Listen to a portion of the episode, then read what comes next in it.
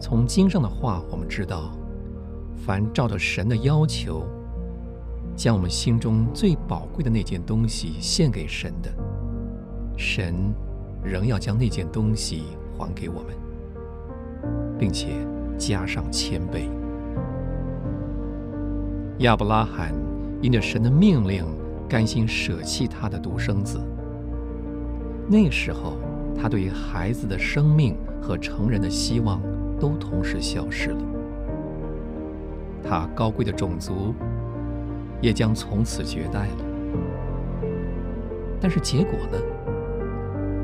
不但孩子归还给他，他的子孙竟然多得像天上的星、海边的沙。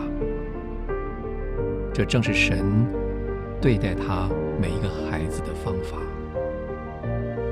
当我们为他舍弃富贵，选择贫穷，他就给我们富贵；当我们为他舍弃一个丰裕的职务，他就给我们一个梦想不到的更丰裕的职位；我们为他舍弃一切甜蜜的希望，看自己如同已死，他就给我们更丰盛的生命，更稀罕的欢乐。越多为他牺牲，就越多得着基督。我们有时候好像忘记了，神拣选我们是要在苦难的炉中拣选的。我们也忘记了复活的生命和升天的荣耀，是从克西马尼、十字架和坟墓里来的。